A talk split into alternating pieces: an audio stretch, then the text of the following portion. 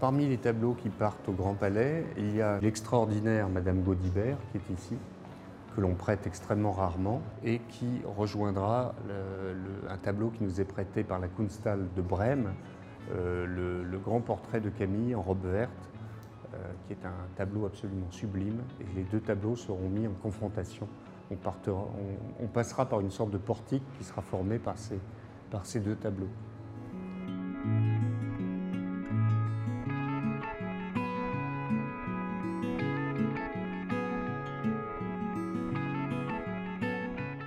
M'appelle Guy Cojeval, je suis directeur du musée d'Orsay et président de l'établissement public euh, du musée d'Orsay et du musée de l'Orangerie et euh, un des commissaires de, l'exposition Monet. On a fait une synthèse de tous les regards qui ont été portés ces 30 dernières années sur Monet. C'est vrai que pour les Français et pour la critique française, Monet, on a l'impression de connaître et franchement d'avoir tout dit là-dessus. Ce que dit Monet, ce sont des choses qu'on est peut-être encore plus susceptible de comprendre et d'écouter aujourd'hui qu'on ne le pouvait il y a 20 ans ou il y a, seulement 10 ans. Je pense que la, sensibilité française est mûre pour revenir vers un de ses plus grands peintres qui nous parle dans le fond euh, des, paysages français, d'une sensibilité à l'atmosphère que l'impressionnisme a porté, qui est une des grandes conquêtes de la culture française au XIXe siècle.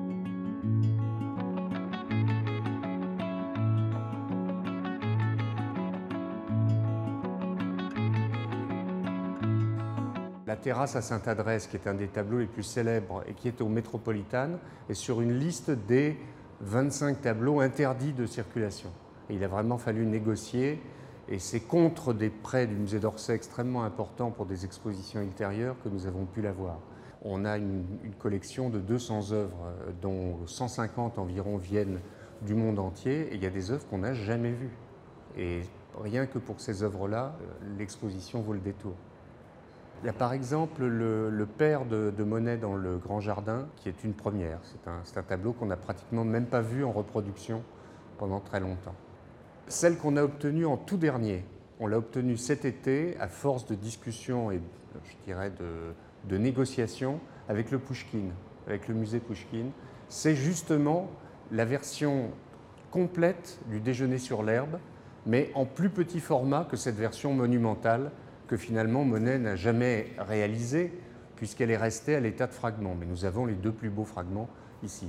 Mais la taille de, ce, de, cette peinture donne l'idée du dessin qu'avait Monet de faire une grande peinture décorative que finalement il ne réalisa pas.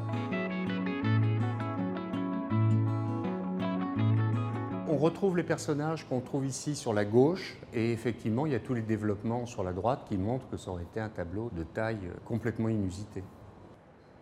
Il est le plus grand impressionniste et euh, il est complètement consumé par l'impressionnisme. Il est aussi celui qui est allé au-delà parce qu'il a eu le temps, il a une longévité extraordinaire et dans ces dernières années, il a eu le temps de construire ce qui est la cathédrale de, l'impressionnisme, les, nymphéas, qui sont l'aboutissement et déjà un grand, une grande pierre du XXe siècle et disons que les années 90 sont une année charnière parce que justement l'impressionnisme est en perte de vitesse. Les nouvelles générations, Gauguin et surtout Seurat, battent en brèche la leçon de l'impressionnisme et, tirent euh, la culture vers une peinture plus savante, plus intellectuelle et beaucoup plus façonnée, qui n'est plus du tout une peinture de l'impression du, moment, du moment présent. Et Monet se recompose. C'est le moment où Monet propose les premières séries et justement, dans ces années 90, Monet prépare toute la, reconquête et le nouveau discours euh, de, de l'impressionnisme qui survit à l'épreuve du temps.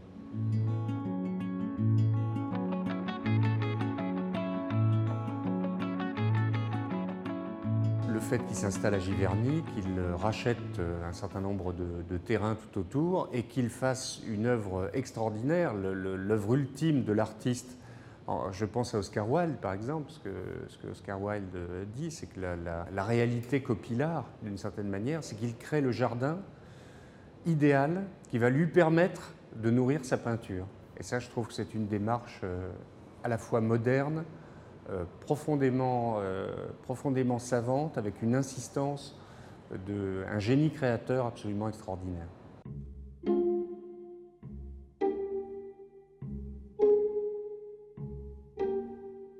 on ne pouvait pas déplacer les nymphéas de l'orangerie. Et donc, on a fait venir de la plupart des, grandes collections du monde des, des.